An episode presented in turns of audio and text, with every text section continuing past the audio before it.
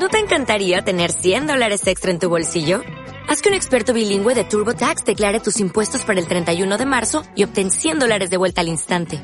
Porque no importa cuáles hayan sido tus logros del año pasado, TurboTax hace que cuenten. Obtén 100 dólares de vuelta y tus impuestos con 100% de precisión. Solo con Intuit TurboTax. Debes declarar para el 31 de marzo. Crédito solo aplicable al costo de la presentación federal con TurboTax Full Service. Oferta sujeta a cambios o cancelación en cualquier momento. Dudas en las bolsas, números rojos en la renta fija, caídas en las criptos. El año ha empezado curioso, ¿eh? ¿Y el mercado inmobiliario qué perspectivas tiene?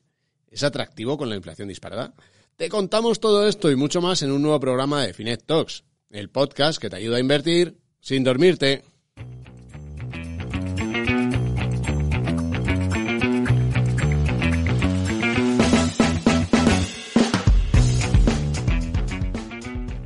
Hay muchos activos que vivieron un 2021 espectacular, pero que han empezado el año un poquito flojo. Las tecnológicas, las criptos y ¿qué pasa con el mercado inmobiliario? Claro, como no tiene liquidez diaria y no vemos subir el precio del piso como pasta con la bolsa, pues no lo sabemos. Y menos mal, porque si la tuviera, a algunos le harían parraques al ver ahí cómo, cómo evoluciona el valor de sus eh, inmuebles. ¿eh? Bueno, esto lo vamos a comentar en este podcast, en el que vamos a hablar también de las previsiones de distintos expertos para el ladrillo este año. También le vamos a preguntar sobre ello a nuestro entrevistado de la semana, que precisamente es un experto en inversión inmobiliaria, Miguel Ángel García, más conocido como amigo inversor por las redes sociales. Con Miguel Ángel charlaremos también de si este 2022 es un buen momento para comprarse una casa y de otras muchas cositas. Pero antes, Antonio trae rápidamente algunos datos sobre el precio de la vivienda en España y esas previsiones que comentábamos. Después de la entrevista, como siempre, un fondito de la semana, que estará muy vinculado al tema de la inflación, ya veréis. Y muchas cosas más en nuestra sección de El Muro. Ya sabéis que Finec Talks es el podcast que hacemos parte del equipo de contenidos de Finec Antonio Villanueva y Carmen Fontán, que también lo producen, y servidor, Vicente Baró. Así que, bienvenidos, ¡empezamos!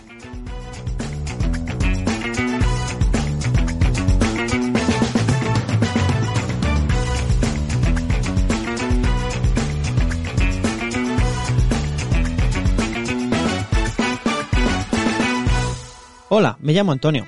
Antes era un cena oscuras, pero un día vi la luz. Ahora en vez de ahorrar en modo extremo, invierto en modo fácil. Si quieres hacer como yo, visita finet.com que encontrarás todo lo bueno. Comparativas, análisis, valoraciones de producto y además que, que es gratis, que si no me iban a ver a mí por ahí. Finet, invertir en modo fácil.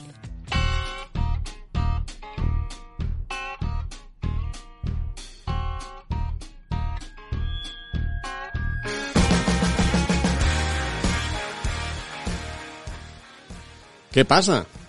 ¿Cómo andáis? Buenos días, buenas tardes, ¿cómo estáis? Buenas noches. y buenas noches, Buenas verdad. madrugadas. ¿Habrá gente que nos escuche de madrugada? Seguro. Para dormir, sin dormirte. Sin dormirte. Por si Oye. acaso hay alguno... Espera, de- déjame un momentito, por si acaso hay alguno que se está durmiendo ya nada más empezar. ¡Eh! ¡Eh! Ya Dale está, ahí. solo eso. Perdón, perdón a los demás. Oye, en, en la sección de, de, de autobombo, eh, debo, debo decir que se ha incorporado al equipo una persona, al equipo de Finet, una persona que ayer me enseñó un pantallazo y tenía eh, en, el, en el resumen del año de Spotify el podcast de Finet como el segundo más escuchado. Bueno, bueno. Eso, claro, Ah, eso en la pues ya lo escuchan más que muchos del equipo, ¿eh? Toma, ahí lo lleváis, por si acaso alguno que... No lo van a escuchar, no lo van a saber. Le va a dar igual. Eso, eso en la entrevista es una locura de puntos que he leído. Hombre, Ya sabéis, los que queráis trabajar aquí, que estáis invitados. a Dorarnos la pildorita. A ver, Bueno, ¿qué pasa? ¿Qué pues te ¿qué pasa? Pues a ver, a ver, a ver. Eh, traigo datos de cosas, de precios de vivienda, de las cosas. Eh, precio medio de vivienda nueva en España en 2021 aumentó un 3%. Un 3% solo. 2.500 euros el metro cuadrado de media, que algunos dirán, uy, qué caro, otros dirán, uy, qué barato. Bueno, en fin, al ser una media. Eh, incrementos superiores al 4% en Málaga y Palma de Mallorca. Eso es, bien, enhorabuena a los afortunados. Eh, los expertos dicen, la vivienda nueva seguirá siendo cara y escasa y supondrá solo el 15% de las transacciones. Esto es una cosa curiosita, claro. Es que si no se hacen más viviendas, ¿qué pasa? Ya. Que hay las mismas o pocas. Y la gente que comprar, ¿qué pasa con los precios? sube. Y el otro 85%, claro, porque mucha gente se estará pensando en ir de segunda mano, pues a ver, en 2021 la vivienda de segunda mano 1,7%. Ha subido un poquito menos. Ha subido un poquito menos. Eh, eso sí, ya os digo, 1,7% sigue subiendo, diréis, uy, es que sube, bueno, a ver, pensadlo. En 2006, cuando antes de todo el leñazo, subió un 7,7%, es decir, que todavía queda margen. En Estados Unidos, la vivienda en general está, ha subido un 19% este año. Qué Es barbaridad. decir, que no estamos tampoco especialmente... Mal de muchos, consuelo de tontos. Ya, sí, también es verdad, un poco. O sea, que, que podría ser peor. Y, y según algunos expertos, pues, pues es que, es que puede ser peor. En cuanto a la inflación, eh, por ejemplo, mira, leo por aquí, previsiones, eh, en, una, en varios artículos de Idealista News. José Manuel precio Fernández. de- del precio del mercado inmobiliario, ¿no? el precio del mercado inmobiliario para 2022. José Manuel Fernández, Uniendo Créditos Inmobiliarios. Perspectiva de absoluta estabilidad de los precios. Y comienzo de 2022 dice que espera al menos ligero aumento, nunca superior al 10%, que va a ser la tendencia un poco. Eh, eso más o menos se va a mantener ahí, esa subidita que hemos comentado, ellos esperan que se mantenga sin alaracas. El subdirector general de Don Piso, Emiliano Bermúdez, prevé que la demanda de vivienda seguirá subiendo. Eh, la Asociación de España de la Persona Inmobiliario, eh, que de 2022 a 2025 va a seguir subiendo y que se va a consolidar el asunto. O sea, eh, no sé cómo lo verá nuestro invitado de hoy. Eh, lo- pido, eh, Vicente me pidió un podcast para hablar de mercado inmobiliario y de la subida de las inversiones y bueno, como yo soy es de Yo las estaba pocas- ocupado, yo estaba ocupado. Vicente estaba otras cosas. Ah, eh, quédate tú con la entrevista, me dijo, porque estaba a otras cosas, pues, pues al final acabé hablando un montón de cómo comprarte una casa, que es lo que me interesa a mí. O sea que- Porque se quiere comprar una. Sus objetivos, Sí, Quiere comprar una y en vez de hablar de mercado inmobiliario. y el tío lo usó para sus cosas. Eh, eh, leva- que levante la casa. mano Vicente quien no ha hecho una entrevista pensando en sus cosas también, ¿eh? Pero bueno, es verdad, le he hecho, le he preguntado sobre el mercado inmobiliario y para los que os queréis comprar una casita, pues bueno, también ha dejado algún consejillo. Bueno, muy bien, pues vamos a ver vosotros cómo lo veis. Eh, ahora después, eh, en- como, como imaginaréis, en el muro, eh, pues habrá preguntita relacionada con, con esto. Pero, pues para hacernos la idea, vamos a escuchar primero la entrevista de la semana.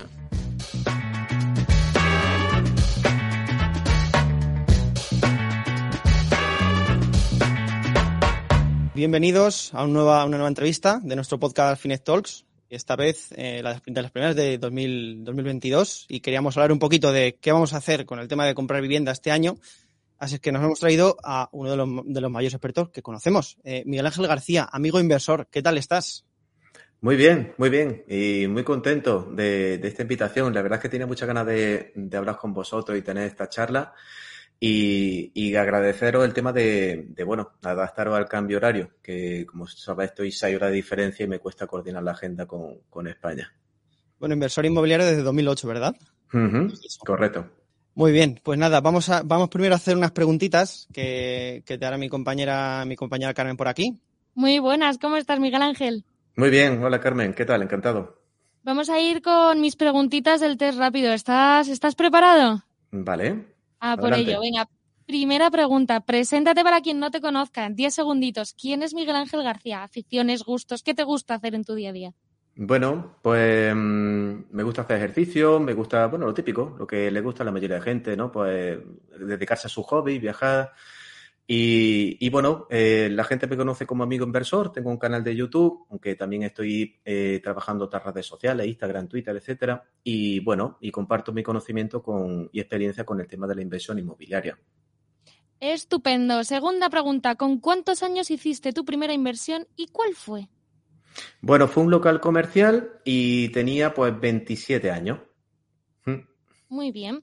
¿Quién o qué te inspiró a dar ese paso de decir, venga, va, voy a invertir?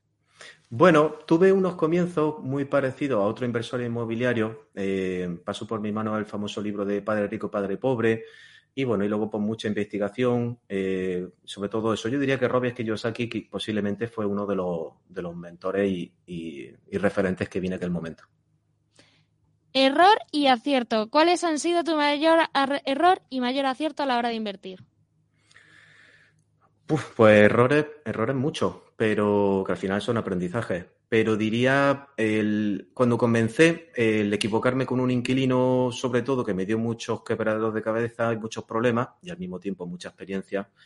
Y aciertos, pues bueno, el acierto diría que es un acierto que he hecho siempre, que es, bueno, pues comprar en época de pánico, que es cuando mejor se compra, básicamente.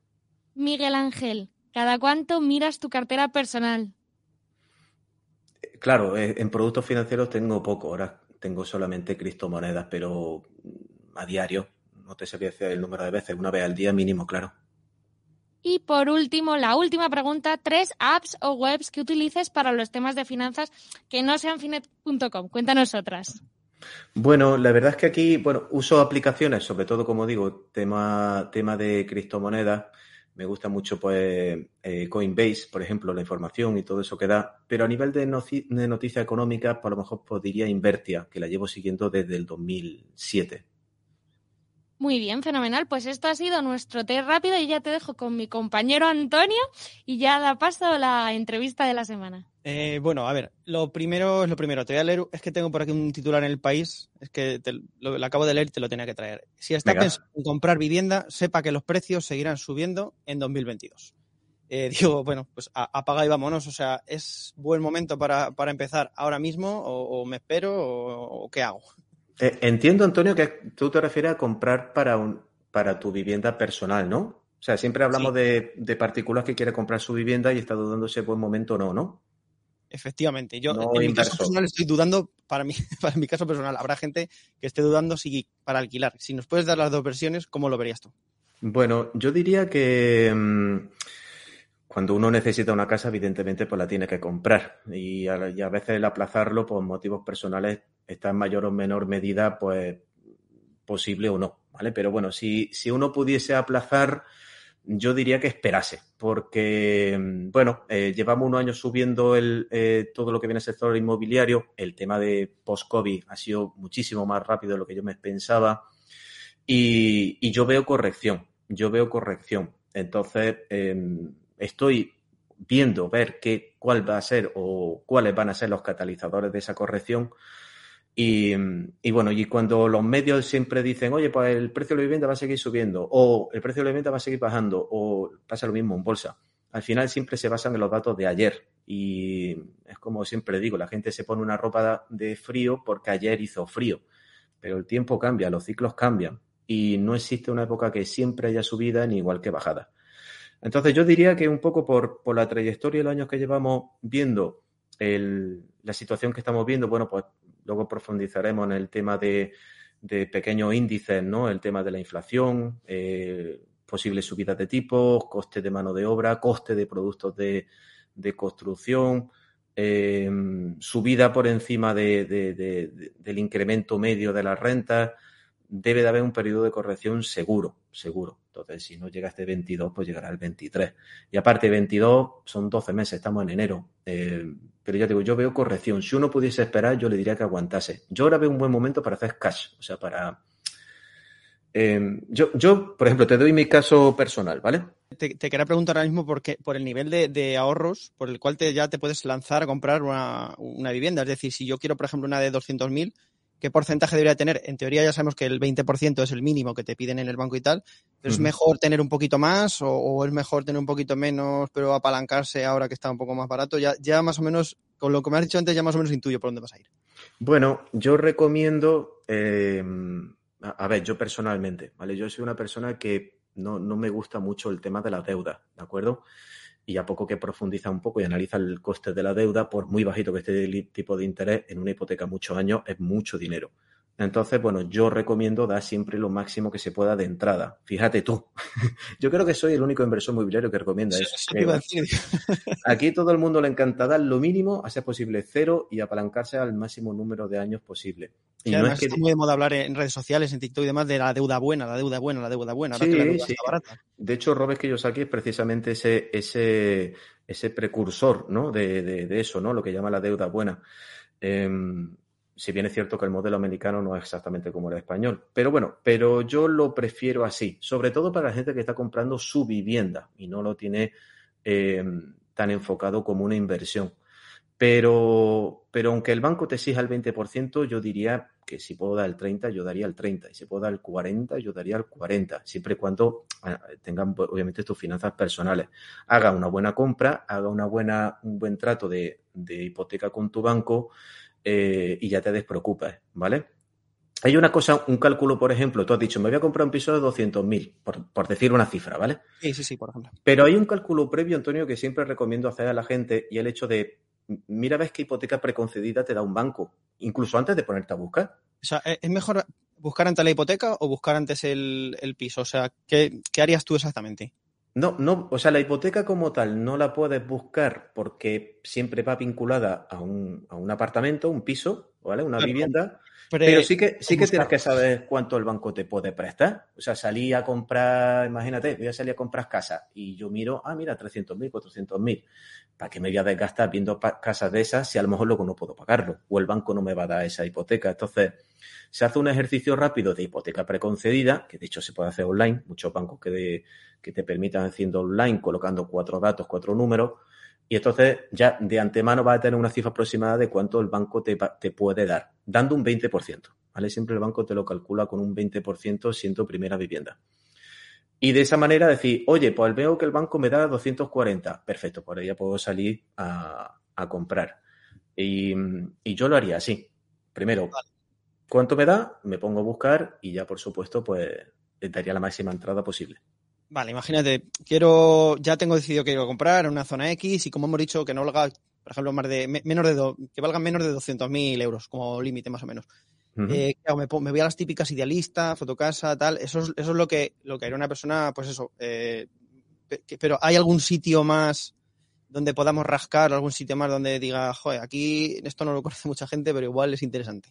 Hombre, los pisos de banco están muy bien. Hay portales inmobiliarios que, que tienen los bancos, que si Haya, que si Servihabitat, que si eh, Aliseda. Pero bueno, son viviendas que hay que reformar. También eh, en la mayoría de los casos. Eh, Hay que tener unos ale- las alertas por todos lados.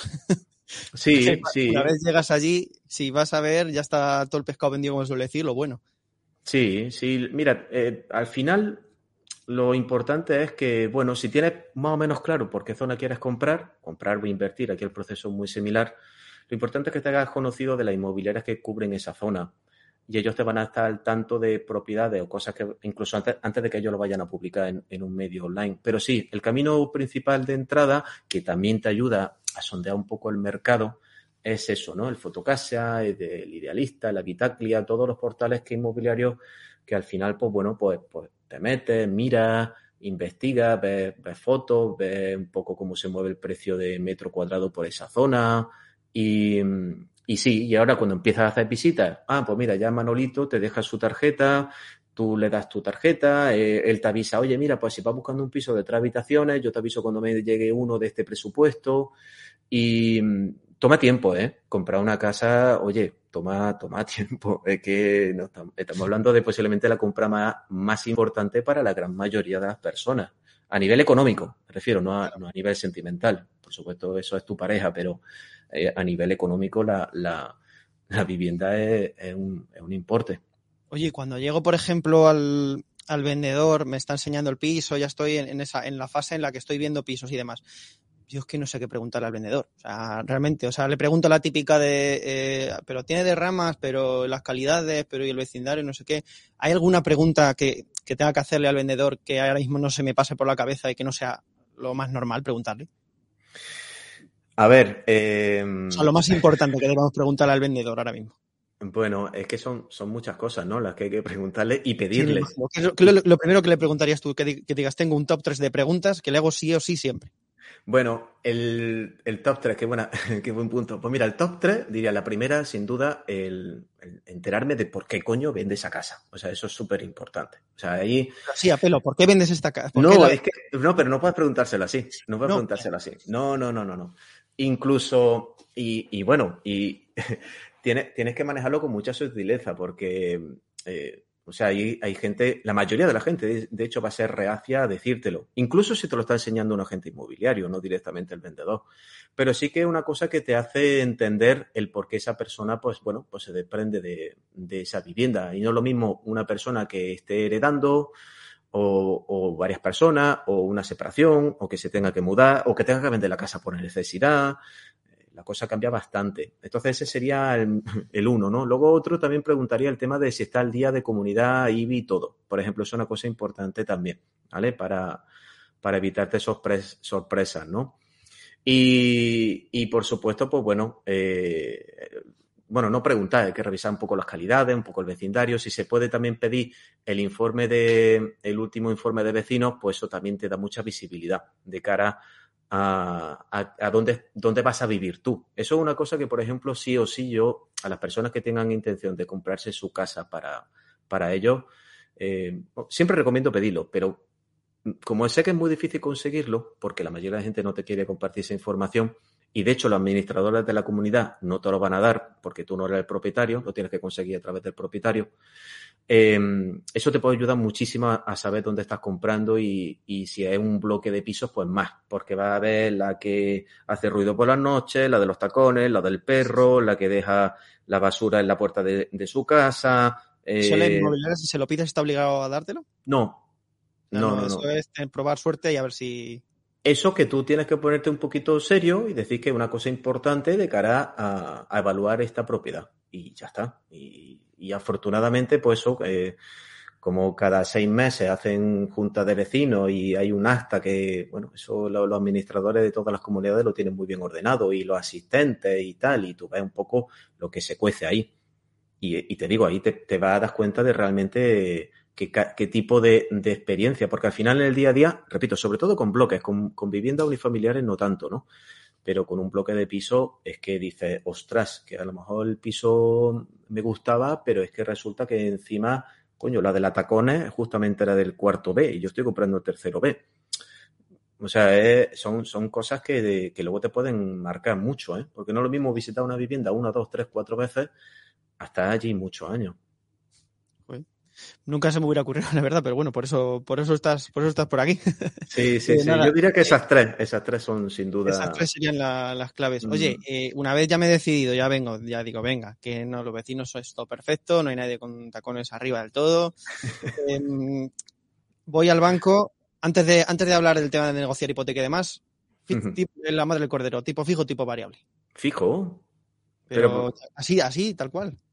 Sí, pero ¿por qué la gente se quiere complicar tanto con eso? Sobre todo el, particular que compra su casa. Es que no tiene vuelta de hoja. Compralo fijo y te olvidas, tío. En esta vida, o sea, no es que si cojo el variable me ahorro.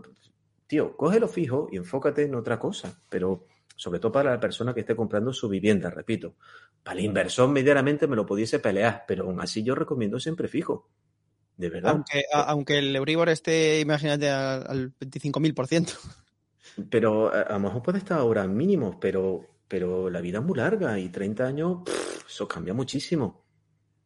Vale, eso cambia muchísimo, pero teniendo la oportunidad de, de, tener fijo y bajo, es que ni me lo pensaba.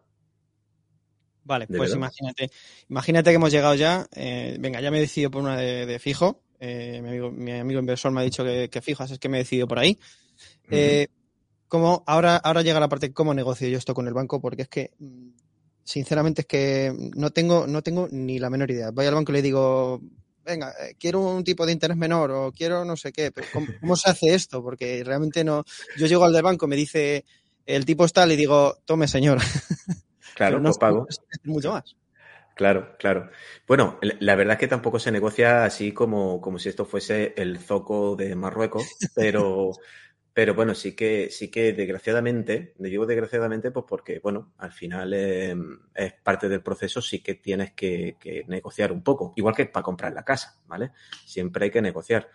Pero en el tema de la hipoteca, yo recomiendo, pues bueno, eh, al igual que uno sondea y visita casa, pues igual sondea y visita. Y afortunadamente hoy online, usando pues comparadores de, de hipotecas, o herramientas muy sencillas, pues tú te vas dando cuenta. Lo importante de la hipoteca es saber qué, qué, es lo más importante que tienes que, enfocarte.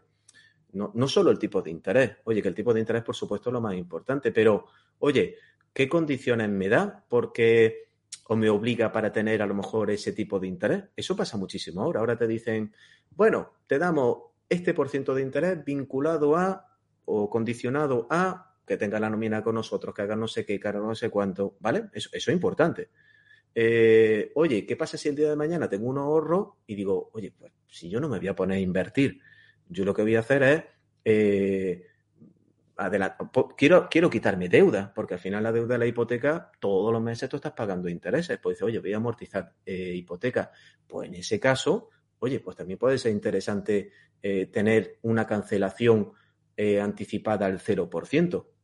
O, oye, ¿qué pasa si esa vivienda yo la he comprado, pero no voy a estar ahí 30 años, ni la voy a alquilar y posiblemente en 10 años la venta. Pues, Eso se le puede rascar al banco, o sea, se le puede rascar más incluso que a lo mejor que te baje un poco el tipo o... Sí, sí, sí, sí, sí. Y de hecho, por ejemplo, la cancelación de la hipoteca eh, total, que de hecho es la, bueno, la, la, cláusula que el banco nunca, bueno, la que siempre quiere guardarse en la manga, porque sabe que en cuanto venda esa casa antes de que cumpla la hipoteca, zasca, te va a cobrar la cancelación total. Pero esa igualmente se puede negociar. Pero aquí, como se suele decir en términos de negociación, lo ideal es tener un, un partner, que se llama, ¿no? Que es básicamente una alternativa que te permita a ti pues, poder tomarlo como un referente a la hora de negociar. Eso en cualquier cosa, ¿no? Si vas a negociar con alguien y no tienes otra alternativa, pues te vas a sentir en peores condiciones. Pero es que hipoteca y banco hay tanto, hay tanto, y, cambian las condiciones todos los meses que al final, eh, repito, si, si, si tienes intención de decir, oye, mira, tata, ya he visto una casa que me gusta y medianamente ya la tengo tratada, empiezo el proceso de búsqueda, eh, con que haga un sondeo, un comparador, ¿vale? Yo, yo a la gente, porque siempre preguntan, ¿y qué banco? ¿Y qué banco? Digo, mira, es que los bancos, te digo ahora un banco y el mes que viene puede que ya no tenga las mejores condiciones. Es que las cambian todos los meses. Y hay meses que, obviamente, los bancos sacan eh, promociones más agresivas y otros meses, pues, que no, básicamente. Incluso los bancos online tampoco son siempre iguales durante todo el año. Hay épocas que se enfocan más en captación y otras épocas que a lo mejor no tanto. Tú piensas que la hipoteca es posiblemente uno de los mejores negocios que tenga el banco y constantemente eh, nos están eh, avasallando con información y campañas de marketing para, para, contratar la hipoteca. Pero yo diría eso, o sea, no, no llegar a, por ejemplo, oye, voy, yo tengo una cuenta en el banco Pepito, pues venga, voy al banco Pepito, que, que sería, digamos, el primero que voy a preguntar, pero bueno, voy al banco Pepito. Pues te dio estas condiciones. No, no, no, bájamelo, bájamelo, bájame el tipo de interés, quítame la, las comisiones de cancelación, total o parcial, eh, no quiero condicionante, porque así no, así no. Pero tú, si vas a ese mismo tío a ese director que tú conoces, pues por el motivo que sea, repito, si no es banca online, si es banca Cada vez se conocen a menos directores, también te digo. ¿eh? Por eso, cada vez se conocen a menos. Mi generación conoce a la filolera de cero, seguramente. Exacto. Entonces, si, si tú ya vas, te, nada, haces tu consultita online, tu comprador, te imprimes tu paginita con, oye, mira, en el mercado veo que me están ofreciendo esto, esto, esto. ¿Tú me lo puedes igualar? O, sea, vas con, vas con, datitos. Sí, sí. Aunque, aunque no tengas mucha idea, apréndete eso. Tipo de interés, el TAE, TAE, cancelación total, cancelación parcial y luego las vinculaciones. Que no te vayan a poner, porque es que hay unos bancos que te ponen unas vinculaciones que es que dices, por favor, o sea, que si acciones, que si el fondo, que si la nómina que supere los no sé cuánto, que si cuatro recibos, que si usas la tarjeta no sé cuánto, que si el seguro de vida, que si el seguro de... O sea, te, te ponen como 28 condicionantes. Y hay la otros foto que de boda, la foto de la primera comunión, sí, sí, ya, ya no, la... con, condicionantes para que tú con ellos pues siempre tengas, bueno, le estés trayendo negocio, porque los recibos, usar la tarjeta, eh, los seguros, para ellos es negocio adicional. Vale. Eh, bueno, ya en teoría me he comprado mi casita ya, ya la tengo con mi hipoteca y demás. Algo que se me haya escapado, supongo que se me ha escapado el tema de gastos, porque hay muchos más gastos además de la hipoteca en un piso. Eh, bueno, vas a tener que pagar principalmente dos. La... ¿Qué me toca pagar ahora? ¿Qué, por, ¿Por dónde tengo que pasar por caja? A ver. Bueno, tú sabes que tú, desde que nacemos tenemos un socio que no nos deja nunca, eh, que se llama Hacienda. Uh -huh. Pues aquí no iba a ser menos. Entonces Hacienda dice, vamos a ver. Tú tienes tu casa, ¿no? Muy bien. Mira, pues todo el año me tienes que pagar lo que viene a ser eh, el IBI, ¿vale? El impuesto de bienes inmuebles. Que eso se hace, se puede hacer de hecho online, lo puede domiciliar y, y bueno, y va a depender mucho, pues, de, de dónde esté el piso, los metros que tenga, ¿vale? Eso para empezar. Eh, en muchas localidades también el tema de las basuras, ¿vale? Me, me he cuenta, por ejemplo, que en, unos sitios la basura te la cobran eh, separado y en otros no, ¿vale? O sea que ahí también tienes que ver si tienes que pagar impuestos de la tasa de basura. Por supuesto, los gastos variables de uso eh, y luego la comunidad. Y en la comunidad, pues te puedes encontrar con la cuota normal y ordinaria, que para eso también hay la junta de, de vecinos y se, tú sabes, ¿no? Que que de hecho la Junta de Vecinos es el, el, típico sitio donde uno va a hacer enemigos y no amigos, porque es sorprendente cómo la gente, ¿verdad? Una vez acaba de... de cañas en un bar, ¿verdad? Sí, dice, hay que ver esta, esta vecina del segundo que parecía simpática y ahora que estoy en la, en la reunión de vecinos no la quiero ni ver. Pero mm, eh, se aprueban, de hecho, los presupuestos y de ahí, pues bueno, pues se reparten cuotas y vas a tener que pagar una cuota mensual. Que hay gastos imprevistos, gastos extras, pues bueno, tienes que hacer pago que se llama derrama, no sé quién, quién le habrá puesto ese nombre tan, tan raro, pero son los gastos extras de comunidad. ¿Y, y cuánto, va, cuánto puede ser eso que estás pagando? ¿no? Impuestos, comunidad, pues va a depender mucho de la zona y del barrio. Va a depender muchísimo. Si vives en una urbanización que hay pocos vecinos y tienen mucho, eh, bueno, mucho, muchas zonas comunes eh, o, muchas, por ejemplo, que si piscinas, las piscinas son muy costosas de mantener, tiene eh, servicio de jardinería, servicio de seguridad, pues todo eso va a hacer que tú pagues una comunidad altísima que estás en un bloque de pisos, que no hay ni portero, eh, hay una persona que pasa una vez a la semana a pasar a barrer un poco la escalera y no tiene ascensor, pues va a pagar muy poquito de, de comunidad. Vale. Perfecto. Oye, muy bien, pues nada, yo creo que con esto nos hacemos una foto general. Eh, seguramente habrá mil cosas más en las que tengamos que, que fijarnos para, para, pues, para comprar casa, pero se nos acaba el tiempo. Muchísimas Mira, gracias. Otro, otro, otro consejo, Antonio, antes de, que, antes de, que, me vaya, ¿vale? Como tú dices, podría dar muchísimos consejos, pero hay uno que soy siempre muy pesado y que realmente marca mucho una diferencia en lo que viene a ser la, la calidad de, y el confort de una vivienda, ¿vale? Que eso te, te, lo digo a ti, que tú me has dicho que estabas buscando vivienda. A ver. Y es, por favor, fíjate, por favor, en la orientación que tenga esa vivienda. ¿En serio la orientación es.? Fíjate que yo lo he oído mil veces con el tema de Importantísimo. Importantísimo. Yo es o que, me, da, que, me, da, un poco igual. No, no, sé ni cuál es la buena ahora mismo, sinceramente. Mira, tú, eh, como a lo mejor si te digo el este, el sur o esto, a lo mejor se, se te olvida, es muy sencillo. Tú ve y asegúrate que a esa propiedad, a esa vivienda, le dé el sol de mañana. ¿Por dónde sale el sol de mañana? Sí, sí, sí, eso sí, sí. Y ya está. Pero de verdad, no te imaginas la diferencia que marca y al final eso eh, eh, la persona que habita una vivienda, el confort hace que incluso te afecte en el carácter. O sea, entonces, eh, de verdad, no hay cosa más incómoda que estar en una propiedad, en un inmueble, en donde en verano sea horrible porque hace un calor infernal y en invierno haga un frío insoportable, de verdad. Pero si tú tienes una casa que climatológicamente está bien orientada, pues la temperatura va a ser radical. O sea, tú en invierno vas, vas a necesitar muy poco para tener climatizada y tener una, una, un, una temperatura de confort eh, fantástica y en verano lo mismo. Va a ser siempre una, una, una la misma vivienda, ¿eh? además, más fresquita y más, más agradable. Entonces yo te daría pues, igualdad de condiciones. Si veo que la de que, si veo que la fresquita es la mitad de precio, me voy a por la fresquita, pero de una, ¿eh? no, pero son las diferencias, pero la, la, gente no sé por qué no, no, no, no lo valora tanto. Y eso, por ejemplo, eh, incluso más importante que la altura. La altura sí que en el, en el, caso de los bloques de piso la gente lo valora muchísimo. No, más alto, más alto, más alto.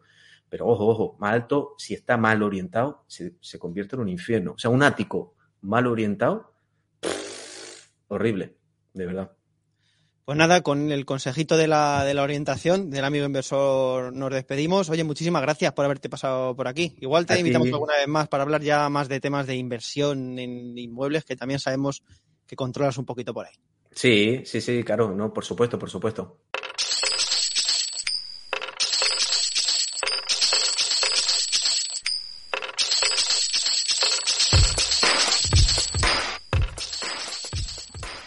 Pues vamos ahora con nuestra sección de El Fondito de la Semana.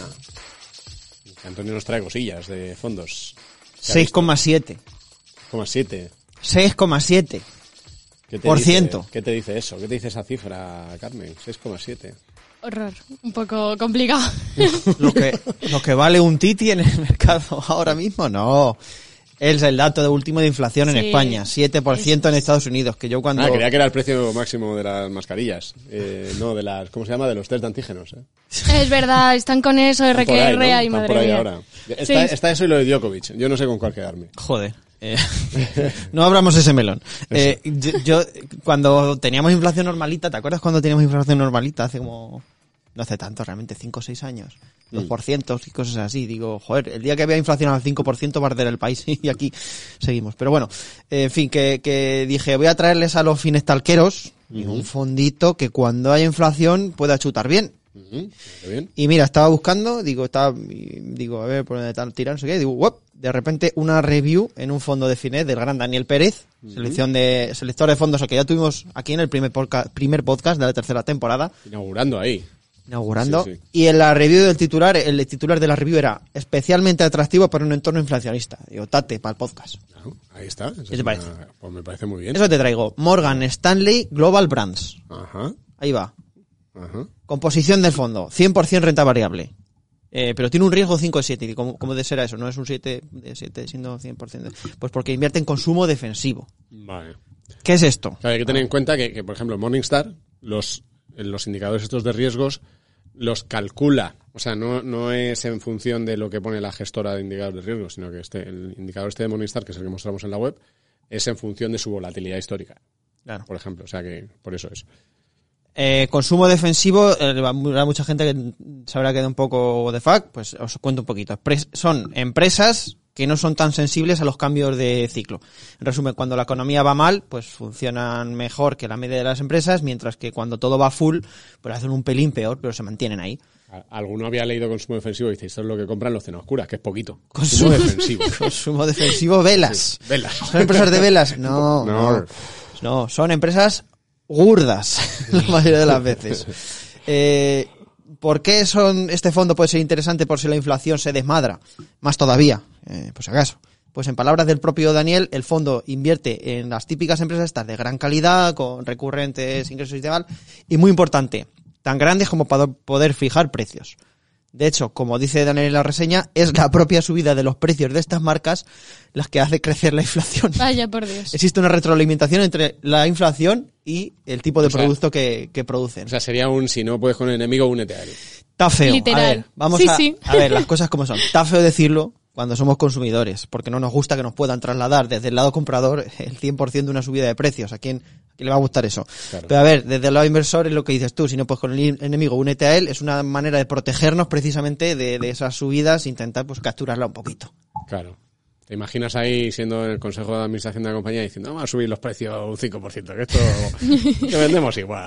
¡Qué risa! Pero da igual. Pues hombre, cuando os diga las compañías igual entendéis por qué tienen un poquito más de poder de fijación de precios. Empresas en las que invierte el fondo. Eh, Microsoft, que ya sabéis que pues tiene productitos, eh, o el Office, el Windows, el Xbox, eh, el Azure, el mismo LinkedIn, tal, pues que, Ah, a ver, tienen gran parte de esas empresas pues tienen buena parte de su tajadita de, de pastel en sus respectivos sectores. Eh, Philip Morris, eh, eh, os sonará pues eso, Marlboro, Chesterfield, LM, El que está enganchadito, pues si le sube un 5%, Tabaquito, claro, que- pues sí, Claro. enganchadito igual. Le Mira. cuesta más, pero... Rekit Benkisser, que así de repente Rekit Benkisser no, Group, No hay quien sepa. eh, pues no tal, pero se empieza a decir Calgón, Finis, Vanis, Sol, Glirasil, Strepsils, ya suena más. Sol, Sol es, Sol, Sol ha hecho mucho bien a la humanidad. ¿Qué? Esos ¿Qué? antiolores. de- Ah, vale. Ah, Estas- vale, es que yo no sí. sabía lo que. Yo claro, no sabía Carmen, que era. mira, te cuento una cosa. Estos, son el tipo, estos son el tipo de productos y marcas que vas conociendo cuando vas teniendo una edad, ¿vale? Ah. Entonces, yo las, o- las conozco de oídas, Vicenta las conoce muy bien, tú ni las conoces. Es un poco la, bueno, la fase de cadena. Sí, sí, sí. Ya me llega. No, yo soy super usuario de algún producto. Bueno, finis, claramente. Entonces, es Quantum. Eh, pero también tenemos por aquí Procter Gamble, que eso, pues eso sí que también nos suena un poquito más como Sí. conglomerado, pero si bajo más al terreno, Ariel, Gillette, Vicks. Claro, la, También. Claro. la sirenita. Y luego SAP, que muchos de los que trabajáis por aquí, pues os sonará SAP mogollón porque trabajáis a diario con él, Visa, etcétera, etcétera. Rentabilidades. Rentabilidades del fondo, paso por aquí, me paso la fichita de Finet que las dejamos en la descripción. Eh, a día de hoy llevamos pocos días, menos 2,40, pero eso no es lo que importa. Lo que importa aquí es que, a, por ejemplo, a tres años, 17% anualizado. Ujú. Eh, a cinco, a cinco años veo por aquí 13,80 y el año pasado, pues en 2021 eh, hizo un 21%. Es decir, no vais a ver cosas muy muy locas de 40 o 50%, pero veis cositas recurrentes que, pues bueno, que pu- pueden servir mucho para un futuro. Este fondo lleva más de 20 años, ¿eh? También, eh, si queréis por aquí también la de 10 años, es un 11,63% a 10 años. O sea que es una cosa sólida. Y nosotros que aquí comentamos sabiendo poco, pero si entras en la ficha te ves el comentario de Daniel Pérez Alegre que Sí, esto de ese es mucho más extenso y es mucho más bonito de lo que estoy, comentando por aquí. y- y- y lo tiene puesto, así que con, con sus me gustas y sus cosas, así que nada, muy bien. Comi- comisiones, os estaréis preguntando. Eh, tiene una de gestión del 0,75%, más o menos asumible, eh, una de suscripción del 3%. Eh, pero ya os digo, esto, esto es en la ficha. claro. Porque esto tiene eh, en la ficha que ya digo, la dejamos en la descripción. Eh, el fondo tiene 300.000 millones de clases, o sea, es uno de los fondos que más clases he visto en mi vida. Eh, en dólares, en euros, en libras, en no sé qué, en patatín institucional. otra. Entonces, cada distribuidor vende a la que tiene acceso. Entonces, si ya es importan- importante pasarse por la ficha cada semana, esta vez más si cabe. Darle al botón de contratar, hacer una simulación y ver si queréis, antes de contratarlo o no, pues veis. Eh, cada distribuidor, pues si es Evo, si es EBN, MyInvestor, eh, Renta 4, etcétera, eh, Ironia FinTech, cada uno vende su clasecita y la que más os interese o, o con quien estéis, pues le des caña o no le des caña o, o ya, ya decimos siempre, esto no es una recomendación de inversión, si os mola bien y si no, pues Mm. aquí paz y después gloria. además que podéis ver ahí, pues eso, los que tienen clases limpias, eso en la ficha del fondo también se puede ver, viendo las clases, los que tienen clases limpias y cuál de esas clases limpias contratar con, mejor dicho, cuál de esas cla- clases limpias ofrece cada uno de los distribuidores. Eso ¿Sabes? es. O sea que así sabéis, oye, que me gusta tal fondo, me lo quiero comprar, pues dónde comprarlo mm, con las mejores condiciones, que al final es, es esa la idea que queremos, que comparéis. ¿De acuerdo? Pues, eh, pues está bien, ¿no? Un tema in- interesting, ¿no? He escuchado, por cierto, una cosa de... Ah, que viene ya al muro. Sí, sí, sí. ¿Qué has ah, escuchado? Venga, lo pa- te lo paro, dime. ¿Qué has No, no, escuchado? no, a ver. No, no, que, no, he leído, he leído a Francisco Martínez que explicaba este tema de la suscripción. Decía él, es un asesor que participa mucho en Finec, y decía que muchos fondos meten esta comisión de suscripción en folleto por si luego quieren cerrar el fondo. Y es una herramienta que luego dicen, para poder activar esta comisión de suscripción, si quieren cerrar el fondo para que no entre más dinero, la activan, pero que normalmente no está activada, para que lo sepáis. Esto, esto del mundo de comisiones, clases y tal, no os preocupéis que sí, ya es jaleo para vosotros, pero es que para nosotros también lo es, ¿eh? Es Porque para todo el mundo esto. hay esto, esto es para todo el mundo. pero bueno, vamos con el murito. venga. Vamos con el murito.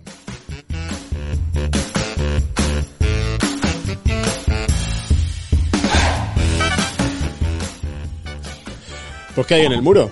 Pues hoy tenemos cosas interesantes. Bueno, eh, no sé si os acordáis que la semana pasada vinieron los Reyes. Sí. ¿Qué os han traído? Hace tanto ya de eso. A mí no me han traído nada. Que no. Me lo he regalado yo. Joder. Bueno. Los autorreyes. Los autorreyes. Los autorreyes. Bueno, ¿y a ti, Vicente? A mí una camisa de flores, Ah, muy bien. bonita, azul. A mí, Camisa y flores y bonito, no sé si a la vez. sí, todo, no sé, todo sí. junto puede ir bien. Venga, vale. A mí me han traído unas maletas, no sé qué me quieren decir, pero bueno. en directa. Sí, la verdad que el, que el tema de hoy me viene al pelo. bueno, pues, pues preguntamos a los oyentes, ¿no? Y les dijimos que si fueran un rey mago, si regalarían oro o preferirías otra cosa para 2022. Bueno, pues voy con las respuestas. Lo A primero ver. de todo, eh, eh, dice que si fuera... Hay un Alfonso Mejías dice, si fuera rey, no creo que regalara nada. Se acabó, o sea, soy rey, pero para mí, o sea, yo no hago regalos. Es una, sí, la verdad es que ahí sí.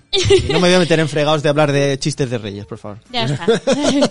Eh, hay otro usuario que dice velas. Que viene muy bien para el gran apagón. Hay que estar Mira, ¿ves? preparados. Que en internet dice que me ha parecido muy curioso que hay bastantes tutoriales de cómo calentarse y cocinar con velas. ¿Ah, sí? Sí, esto a lo mejor a mí me viene bien cuando me independice. Esto, esto es, eso debería ser una sección de cenas oscuras del año pasado. Se- Ha, ha ido un poco por ahí, ¿eh? El chiste O de las velas clásicos, no sé si lo sabes, ¿no? No, no lo voy a contar. El de velas, que, la sí que, luz. que sí que velas, no. Ah, Eh, no. no, no, lo- no lo voy a contar. Estabas Si ahí a queréis que- mitad, si- estoy yo a mitad. Si queréis que lo, si queréis que lo cuente, ponedlo en los comentarios y la semana que viene lo cuento. Velas, cuento yo velas. de- Es malísimo. Y ya lo sabéis, es un clásico, pero bueno. ¿Pero dices el de las velas o el de las venas? No, no, el de las velas. Ah, Uno Vale, que vale. va en un barco. ta- Bueno, ya, ya. ta- vale, vale, vale. Bueno, hay otro Está el- usuario. porque está el otro, el de ¿queréis ver venas? Y dice, sí, pues mirad. Para el cambio. Ah, joder. Es que Es peor todavía. Seguimos. Corramos un estúpido velo. Eh, José Ramón dice una suscripción anual gratuita para la luz del pesebre. Poco se habla, ¿eh? Que en el pesebre estaban ahí sin Está luz y... Muy ocurrente, sí, señor. Sí, sí, sí. Eh, Jesús Barreiro nos dice que ahora, en pleno siglo XXI, lo que deberían traer los Reyes Magos es mm, Kryptonita, Coin, todo este tema, porque está tan... Aunque no sé yo si Unos ahora... scriptillos ahí. Sí, sí, sí. un, un, un, un wallet, un wallet frío con... Huele fresquito. Valentico. Y bueno, voy con la última respuesta para no alargarme. Un usuario dice que en lugar de oro regalaría silicio. Tal y como está el tema de los semiconductores, pues, pues mira, ni tan mal. Leo, leo por aquí uno de que le llevaría vino y croquetas. Eso me gusta. ¡Ay, es verdad! Esa- que esa se- me ha gustado especialmente. Ese bien, ¿eh? Vino- Álvaro González, leo por aquí. Dejaros de oro y Milra le llevaría vino y croquetas. Vino y croquetas. A corto plazo seguro que tiene mejor rendimiento y si van a largo plazo que guarden el vino. O sea que hay alternativas a la Milra, en realidad, también. Es- sí, a la Milra, es la verdad. Milra. Ha, habido algunos usuarios que dicen Milra, Milra. Pero porque dijimos que, que, que le dijera Ya, sí, que soy nuestro yo, que truquito, nuestro imbécil. truquito. ¿Qué voy a hacer? Otras cosas. Muy bien, Bien. pues eso es todo. Vamos a, a- os voy a contar eh, la semana que viene. ¿De qué tenemos? preguntamos la semana que viene? La semana que viene tenemos formato encuesta. Y la pregunta es, ¿en qué invertirías? Espera, espera, espera, Si, espera, si espera, fueras a invertir, Claro, Ahora. si fueras a invertir, ¿en qué invertirías? ¿En vivienda? ¿En local comercial? ¿En garaje? ¿En otros? o sea, si fueras a En invertir otros, en inmobiliario, Por Eso, favor, os sí. pido la mayor... Eh, eh, eh, dejad volar vuestra imaginación. Otros- en otros es razona tu respuesta. Otros es sitios donde la gente pueda vivir. Claro, si Ya, cada un uno. hotel, pues, pues, no lo cuentas. sí. o sea, eso, si fueras a invertir en inmobiliario, ¿a qué le meterías pasta? ¿A cuál de las distintas cosas? Tiendas que de campaña. Eh, exacto, exacto. Tenemos estas cuatro opciones. Vivienda, local comercial, garaje y otros. Y en otros tienes que razonar la respuesta. Casas en árboles. Que por cierto, hay habrá alguno diciéndome, pero es que por una vivienda mínimo tienes que aflojar, yo que sé, 200.000, 150.000, en función de dónde iban. Cada vez menos. Porque cada vez hay más proyectitos de crowdfunding inmobiliario que desde pocos euros o desde pocos bitcoins o desde pocos lo que sea, puedes comprar una parte de esas propiedades. O sea que esta es una tendencia que está muy chula, que desde, desde muy poco dinero puedes empezar a, a invertir en algunos de estos proyectos. Viviendas cubículo. También esas. Eso- esas que son 10, 10 metros cuadrados, en donde viven lo- Ah. un montón de japoneses viviendo en esas cosas. Uy, Yo qué sé. uy, uy. Hay, vola- dejar volar vuestra imaginación. Y si no, Bueno. acogeros a las típicas. Eh, ¿Dónde podéis ver nuestra encuesta? Vamos a dejar la encuesta en Twitter, en nuestra comunidad de YouTube, en Evox también, eh, en todas nuestras, en Instagram. Y ahí, pues la semana que viene, yo recojo las La respuestas. puerta de tu casa. Mi- Mira, mira la puerta de tu casa, abajo, igual te dejamos un post-it ahí. Y ahí va a estar la pregunta a lo mejor también, ¿eh? Yo, yo por si acaso revisaba, porque últimamente, últimamente estamos abriendo muchos sitios. ¿Qué? en TikTok. Vamos a hacer un baile y decimos felices. Eh, bueno, muy bien, pues eso, que nos lo digáis, ¿eh? Que nos lo pongáis ahí en los comentarios donde vosotros queráis. Eh, pues ha sido un placer. Una vez más, otra semana más, eh, estar con vosotros, charlar un ratito. Eh, nos escuchamos la semana que viene en un nuevo Finet Talks.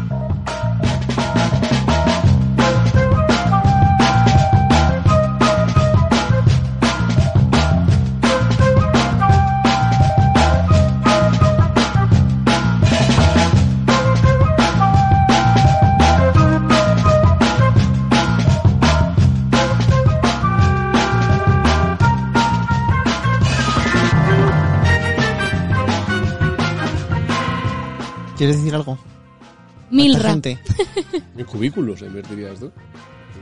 Ojo, ojo, la tensión en las ciudades, más gente cada vez, menos espacio para vivir. En Japón ya lo han vivido. Qué ansiedad, a mí no me gustaría. Me quedo enganchado desde que lo has dicho, cubículo. Sí, hombre. Hay un montón. Sí, hay de esos de tí- típicos programas de esos que se van por ahí a viajar a Japón y te, te lo sacan un montón. Viviendas burbuja, creo que Sí, las, sí. las llaman. No es cómodo. Yo lo que he visto en vídeos y tal no me parece algo... No, yo tampoco. Yo en, en bodegas. Yo depende de- ¡Ojo! ¡Ojo! no es ninguna tontería, ¿eh? Yo en barricas. En barricas, en barricas. Eso es Gordas. inmueble, eso es inmueble. Eso no tiene ladrillo, pero bueno, que vos, eh, eso, que barricas. Yo sí. Yo, y la burbuja depende del precio. Si depende de lo que valga, todo es negociable. Venga, hasta luego. hasta la semana que viene.